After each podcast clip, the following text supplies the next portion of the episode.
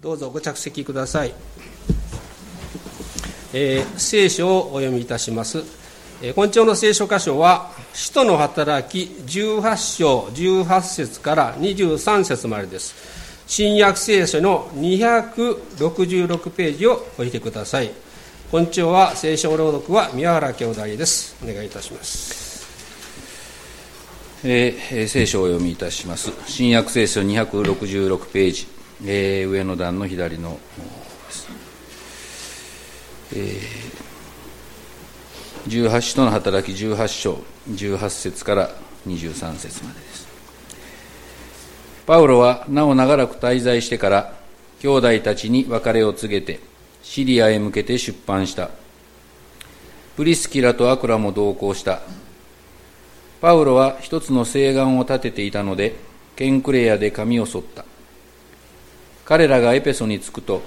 パウロは二人をそこに残し、自分だけ街道に入って、ユダヤ人たちと論じた。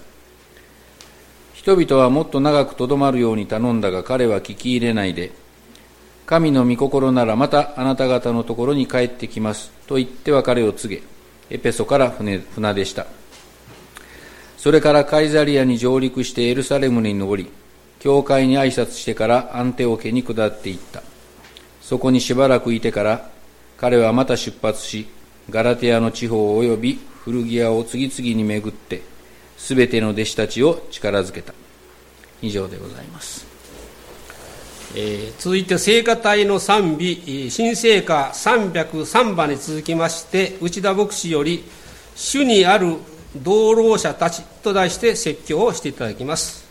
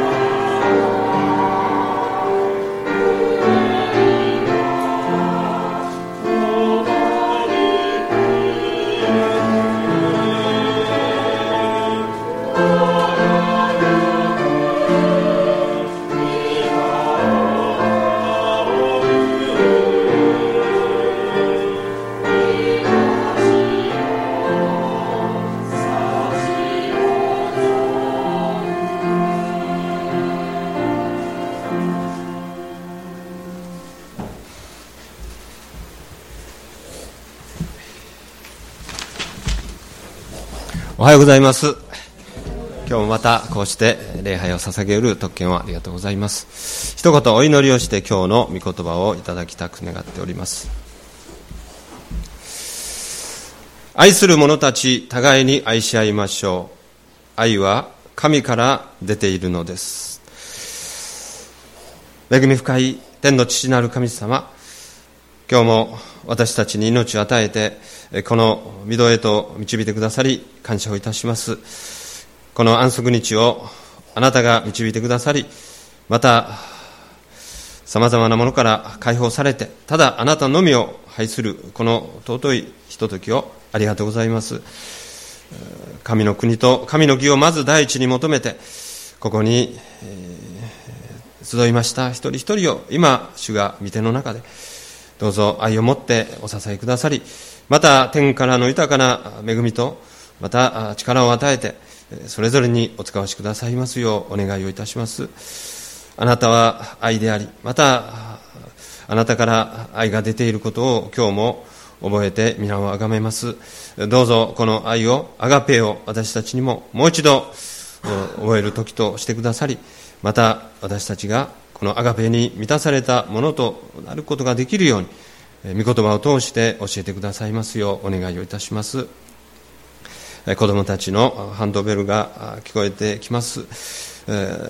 巫女のご降誕をお祝いする幸いな時が近づいておりますが、私たちにとりましては、イエス様がこの哀れな罪深いものを救うために、この世に来てくださったというこのことを思うことはこの時だけではなく、日々そのことを覚えて、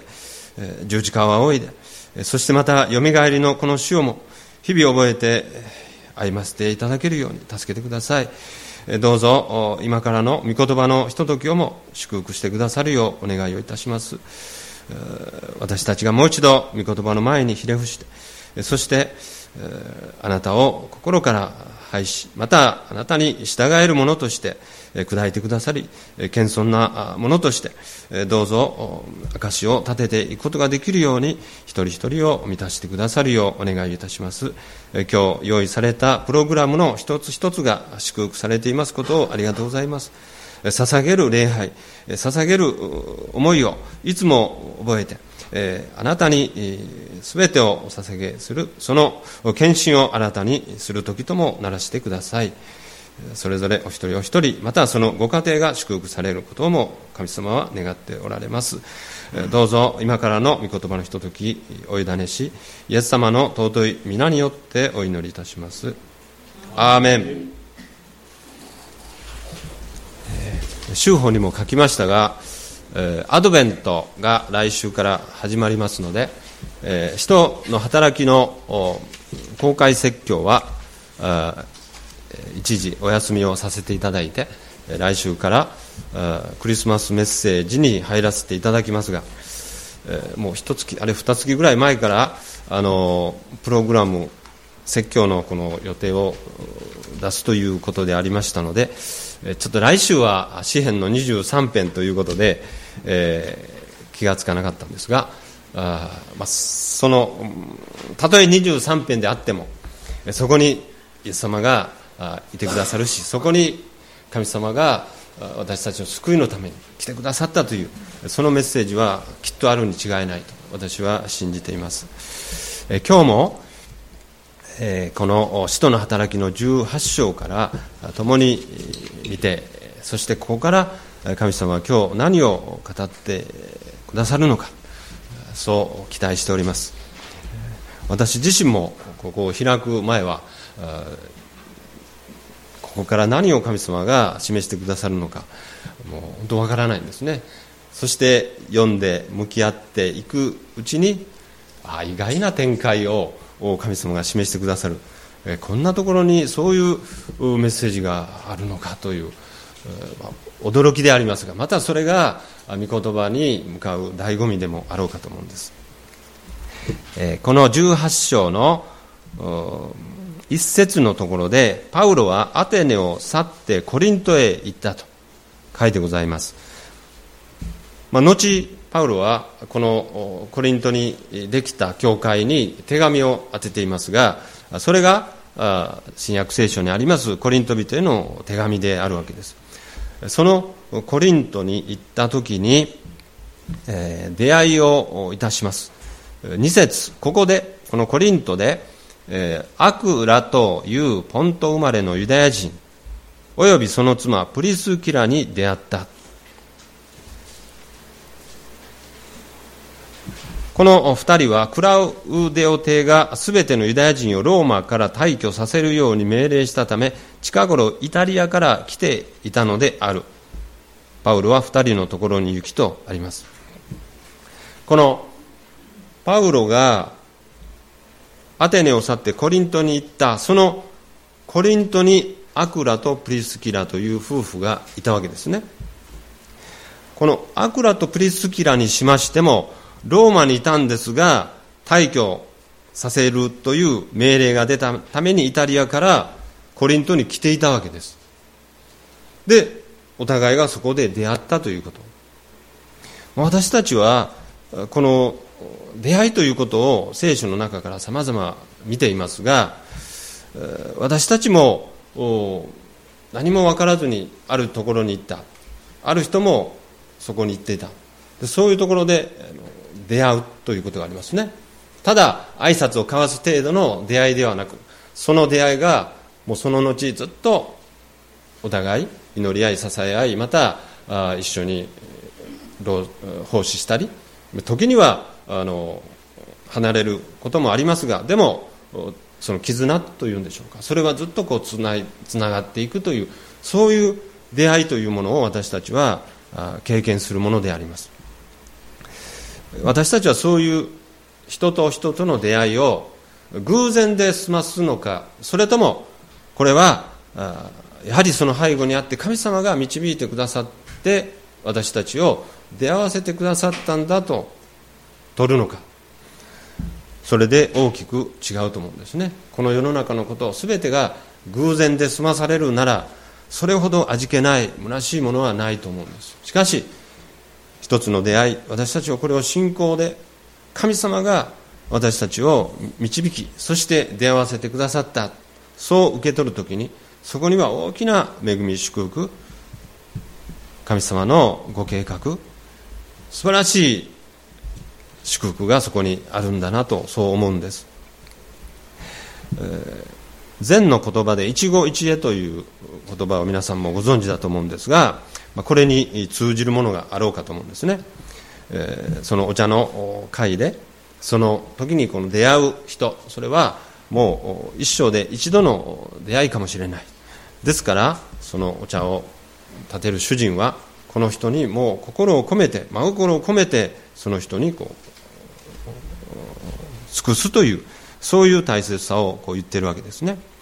そして客人は客人でこの主人が自分にしてくださるそのことをしっかりと受け止めてそれに応えていく、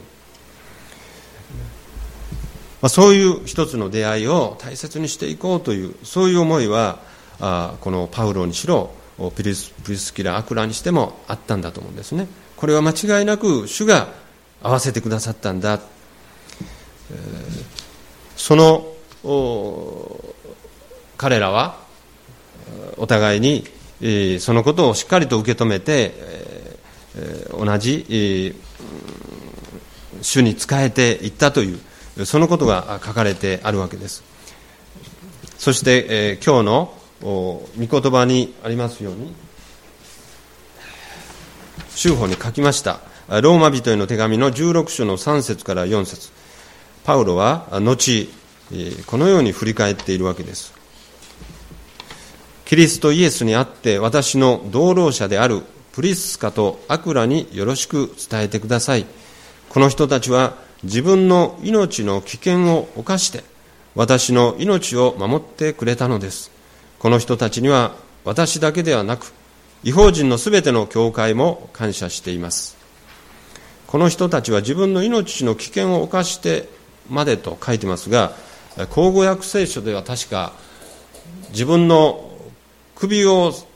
差し出してまでもというようなそういう表現であったと思うんですが、まあ、このアクラとプリスカに出会いそしてえー、彼らと一緒に、えー、奉仕できたパウロにとりましてはどんなに、えー、心強かったかどんなにありがたかったか、まあ、そんなことを後彼は振り返っているわけであります、そして3節にもありますようにパウロにしろこの夫婦にしろ同業者であったのでその家に、住んで一緒に仕事をした。彼らの職業は天幕作りであった。天幕作りという同じ、職人でありましたからそれをしながら生計を立ててそして主に仕えていったということ、まあ、このことが書かれてあるわけです、まあ、ここにえー、なぜアクラとその妻プリスキラがローマからこのコリントに来ていたのかということが少し書かれていました。当時、このローマ帝国の支配者でありましたクラウデオ帝がこのローマにいるおそらくキリスト者たちがすでにローマにいたキリスト者たちが騒動を起こすというようなまあ、そういうことによって彼は迫害をして、えー、退去させた。もう出ていくようにということですね。ここに全てのキリスト者をローマから退去させたではなく全てのユダヤ人をローマから退去させるように命令した。この当時最初のキリスト者たちはユダヤ教からの改宗者ですね。ですからすべてのユダヤ人がイコールキリスト者ではなかったわけです。しかしもうローマにいるそのユダヤ人誰がキリスト者で誰がキリスト者でないのか。このクラウディオ帝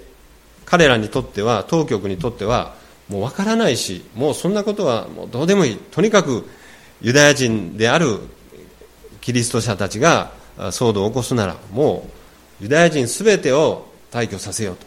まそういうことがあったんだろうと考えられるわけです。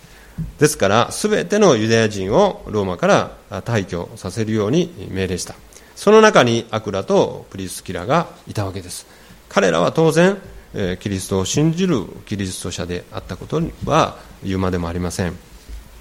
そのコリントで5節。そしてシラスとテモテがマケドニアから下ってくるとパウロは御言葉を教えることに専念しイエスがキリストであることをユダヤ人たちにはっきりと宣言した。ここにパウロの、ま、説教がどういう説教であったのか。彼はアテネで一つの反省すべきことがありました。哲学者たちと論じた。でいくら論じてもそれは虚しいものであるということを彼は分かったわけですね。そしてこのコリントでは彼は何を語ったのか。それはイエスがキリストであることをユダヤ人たちにはっきりと宣言した。私たちは聖書を通してイエス・キリストキリスト・イエスまたはイエス・キリストあるいは私たちお祈りでもイエス・キリストの皆によってと言います。このイエス・キリストというのは内田正治というような名字と名前ではないんです。ここにありますようにイエスがキリストであるというのがイエス・キリストなんです。というのは、まあ、世界には多くのこの言語があります。日本語だったら「和」とか「が」とか主語があって「何々は何々です」とかあるんですが、まあ、英語でも「I am you are」とかまあ、中学生に戻っていただいたら分かるんですがそういう動詞があって続きますよね。でも世界の中の言語のいくつかはそういうあの助詞のようなものがない。あるいは B 動詞のようなものがない。そういう言語があるんですね。ですからイエスキリスト。そう続けるとイエスはキリストである。というそういう言語があるんですね。ですから私たちが常々こう言っておりますこのイエス・キリストというのは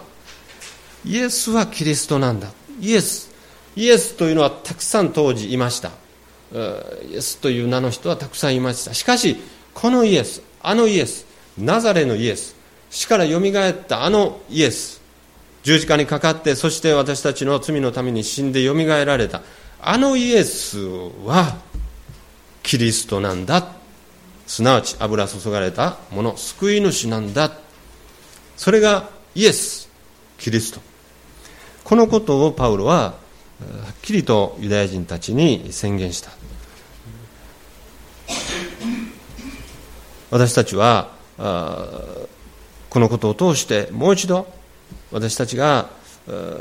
聖書を通してイエス・キリストと出た時あるいは私たちが口でイエス・キリストと言う時それはイエスはキリストなのだということを信仰告白として私たちは言っているのだということをここでも覚えたいと思うんです。そしてこのコリントに彼らは11節でそこでパウロは1年半ここに腰を据えて彼らの間で神の言葉を教え続けた。1年半コリントに滞在してそして彼らは今度はエペソというところに行くということがずっと後に書かれてあります。このようにしてパウロたちはアテネまたコリントそしてエペソそして後、いろいろと彼らはカイザリアあるいはまたエルサレムそこからまたアンテオキに下ってと古着屋の次々を巡ってといろいろ彼らはまたその伝道の旅をこう続けていったということですね。その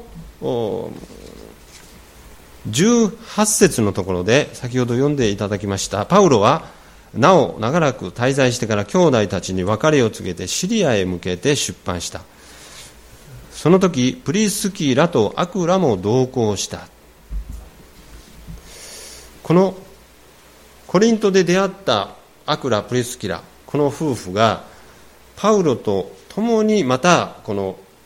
伝道旅行に行っているということがここに出ているわけです。この夫婦は一体何をしているんだろうか。もちろんローマにいたわけですがそこからコリントに来てそしてパウロたちと出会ってパウロたちがエペソに行く。その時にもまた一緒についていく。もう彼らはもうただ単なる夫婦ではない。この二人は主の同労者主の使い人、神道伝道者と言われる。そういう人たちでもあったんだろうと。そのように思うわけであります。ですからこの18章を見ていきますときに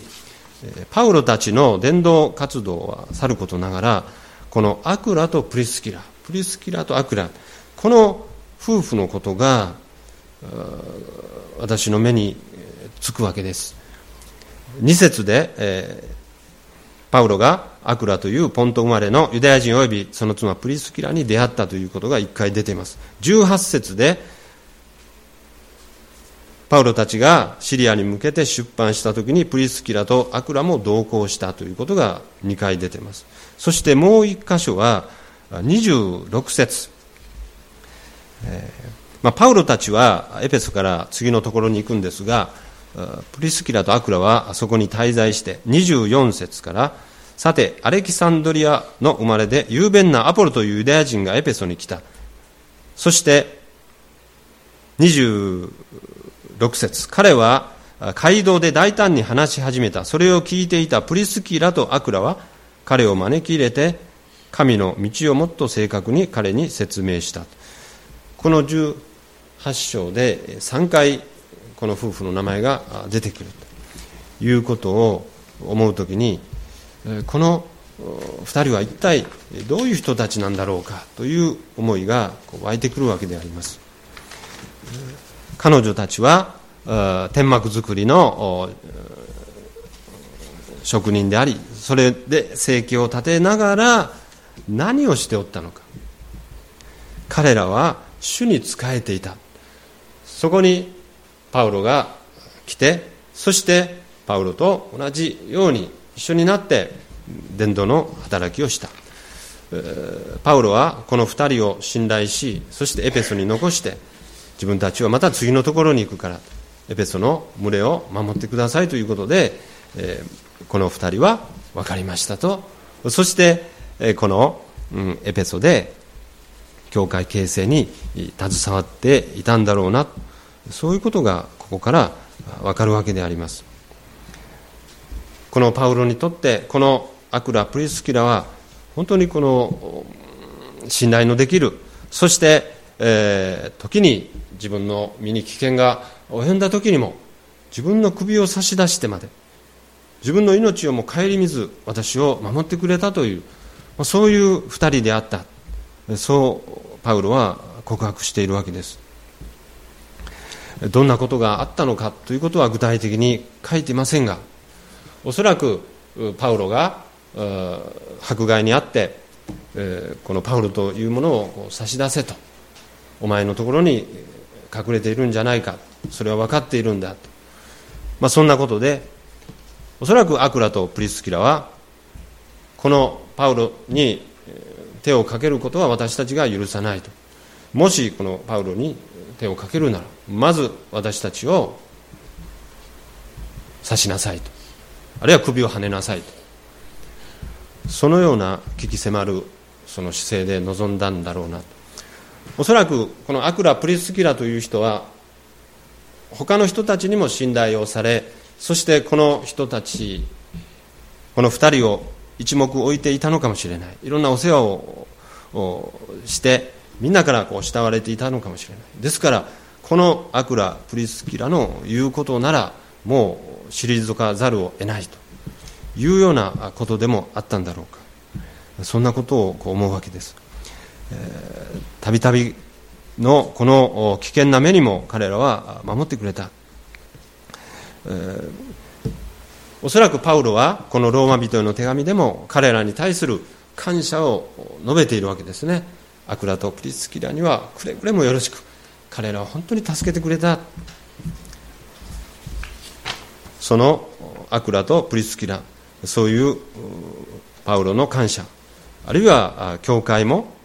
皆さんが感謝していますというそういうお言葉をいただいて彼らはどんな思いだったでしょうか。おそらくいやいや私たちは何もできませんがただ自分たちのやれることを精一杯してるだけにすぎません。そんなに礼を言われることはありません。私たちはただただ主に仕えているものにすぎません。一緒に主を崇めましょう。主に感謝しましょう。そんな人たちだったんだろうな。そう想像するわけです。私たちはこの18章を通してこのアクラとプリスキラという人たちこの人たちがなぜここまでパウロたちを守りあるいはパウロたちの伝道を支えそして自らも同じこの伝道の働きに預かり教会建設に預かることができたのか。そんなことを思うんです、えー、おそらくこのここで言ってるのはアクラがパウロを支えたとかその妻であるプリスキラが皆さんをよくもてなしそしてお世話をしそして教会の建設に携わったというのではなくこの夫婦に限ってはアクラとプリスキラプリスキラとアクラ常にそのように書かれている。要するにこの夫婦が一緒になって主に仕えてそして人々の世話をなしそして働きを成していった。このところから私たちはこの夫婦の在り方ということをこのところから示されるわけであります。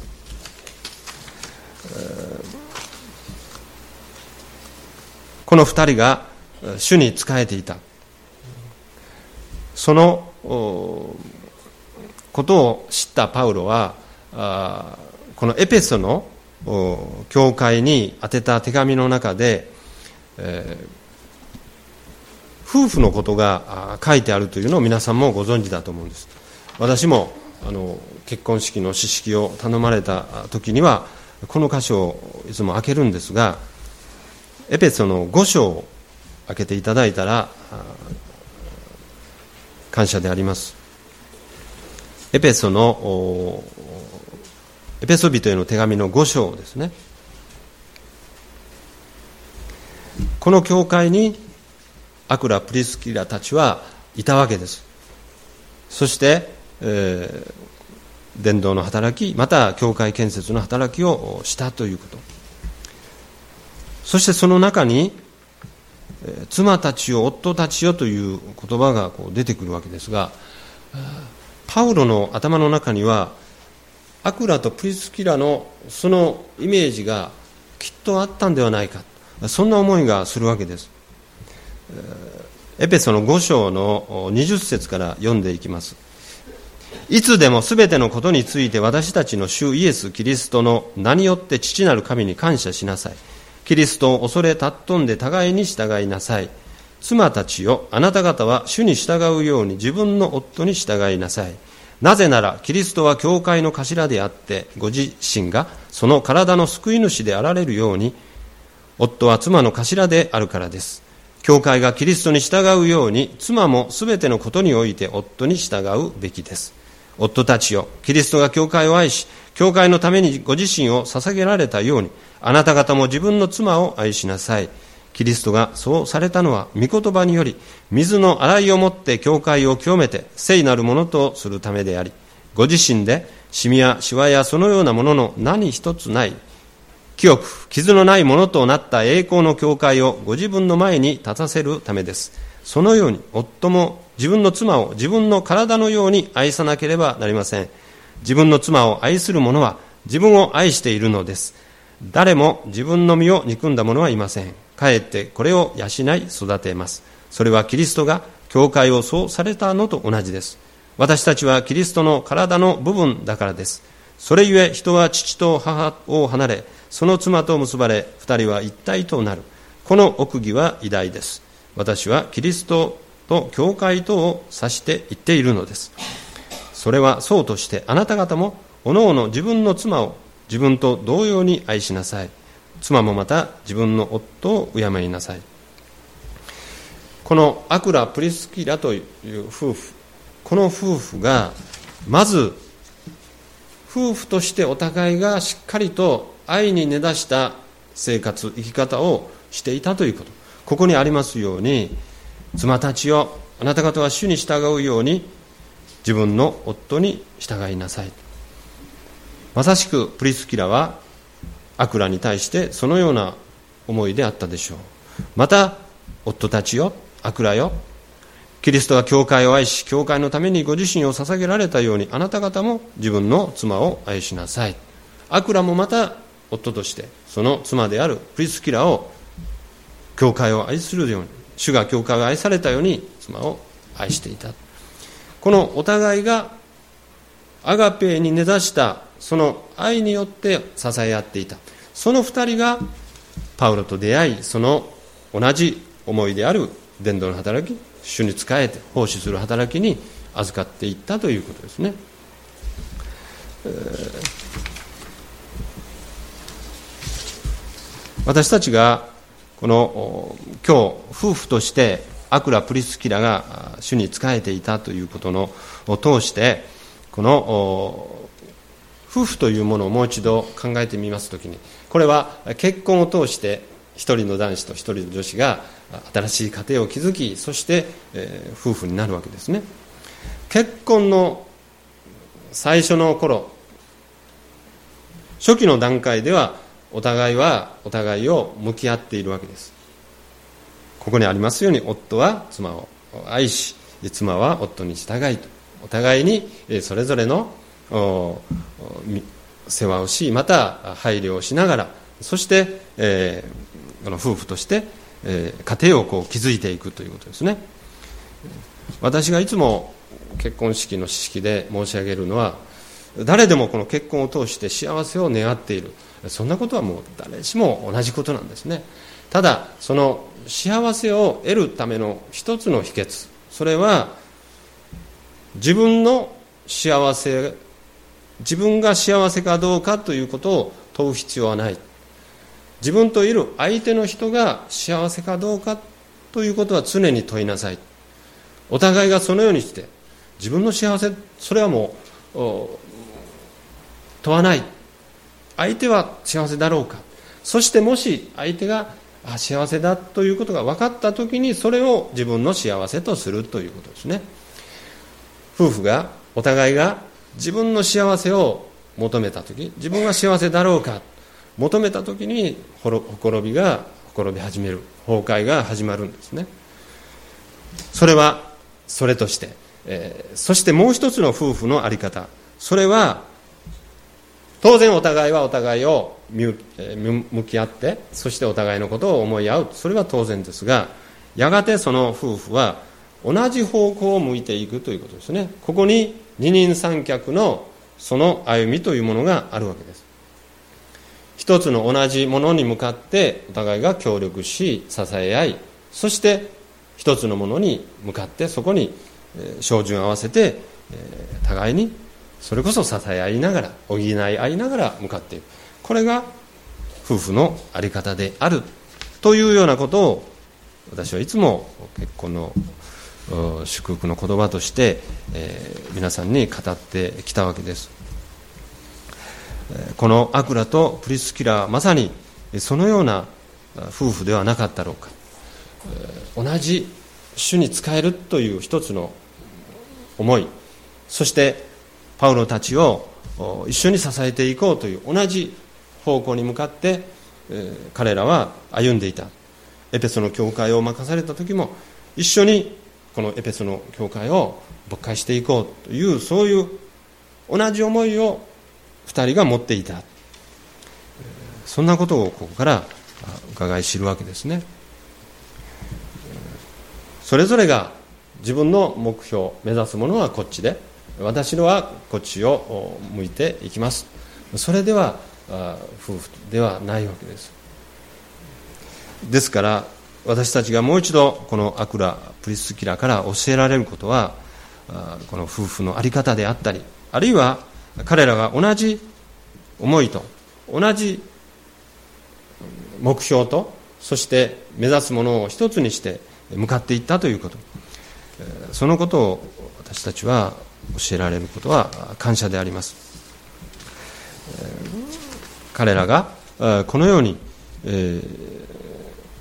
神様の導きとそしてご計画の中でパウロたちと出会って共に労してそして主に仕えていったというそのことを見ているわけです。おそらくアクラとプリスキラという人たちが何か特別な能力とか才能があったとそんなことは思わないと思うんですね。素晴らしい何か賜物があったかどうか。そんなことは書いてないわけです。ごく普通のありふれた夫婦であったんだろうと思います。しかし彼らに根ざしていたものそれはアガペーであったわけですね。そして互いに敬い合い互いにアガペーの愛を持って仕えていた。そして常に祈りあるいは御言葉にこう通じていたということ。何よりも彼らは主に忠実に仕えていた夫婦であったということ。これは間違いない。ですから私たちは一人の人間男子と一人の女子がそれぞれの持てる力それが1とするならばこの1と1が合わさった時それは2の力が出ると考えますがそこに神様の力が加われば3にもなり4にもなり5にもなり10にもなるんだということ。そのことをもこのアクラプリスキラを通して私たちは教えられるわけです。パウロたちにとってこの夫婦に出会ったということが本当に心強い。そして神様がそのようにしてくださった。このパウロの伝道宣教の働きを支えるのに必要な人として備えていてくださったんだということを覚えるわけであります。私たちも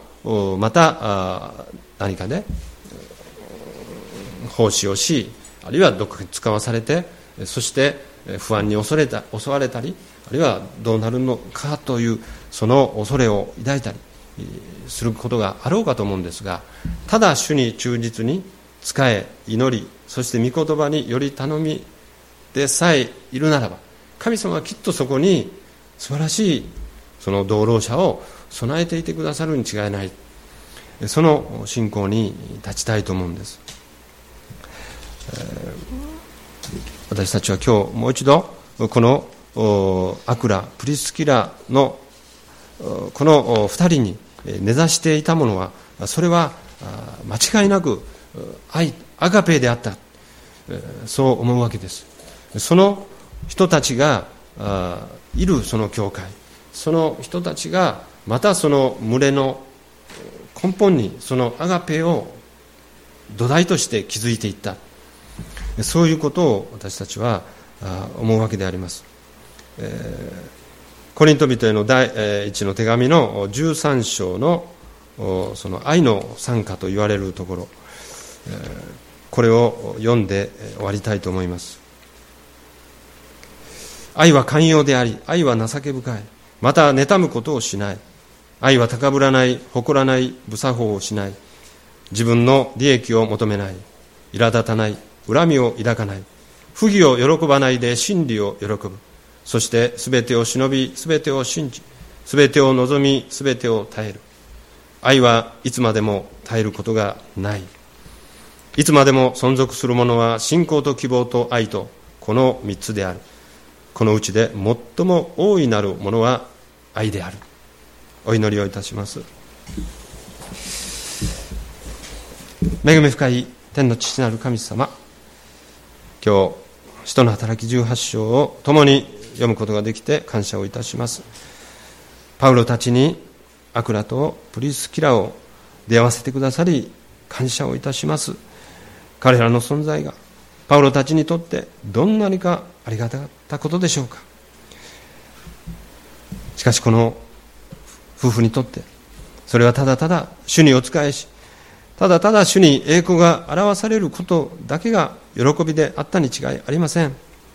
人の称賛やまた褒め言葉は彼らの耳にはなくただ主を崇め主に栄光を期すそれだけが喜びでありまた二人の目標であったそのことを思うわけであります。このような主に忠実な人たちによって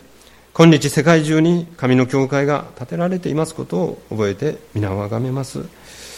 神様はその御業を人を通して表されることを今日も覚えて感謝をいたします。どうぞ私たちにもアガペの愛を注いでくださりまた精霊に導かれてそしてこの教会が愛に根ざした教会になることができるように御霊が全てを導いてくださることそしてこの愛が表されている十字架をいつも見上げて進んでいけるように私たちを導いてください。またそれぞれのご家庭にご夫婦に神様の豊かな祝福がありますようにと神様は願っています。どうぞそのことも覚えて、えー、主イエスキリストの皆によってお祈りをいたします。アーメン。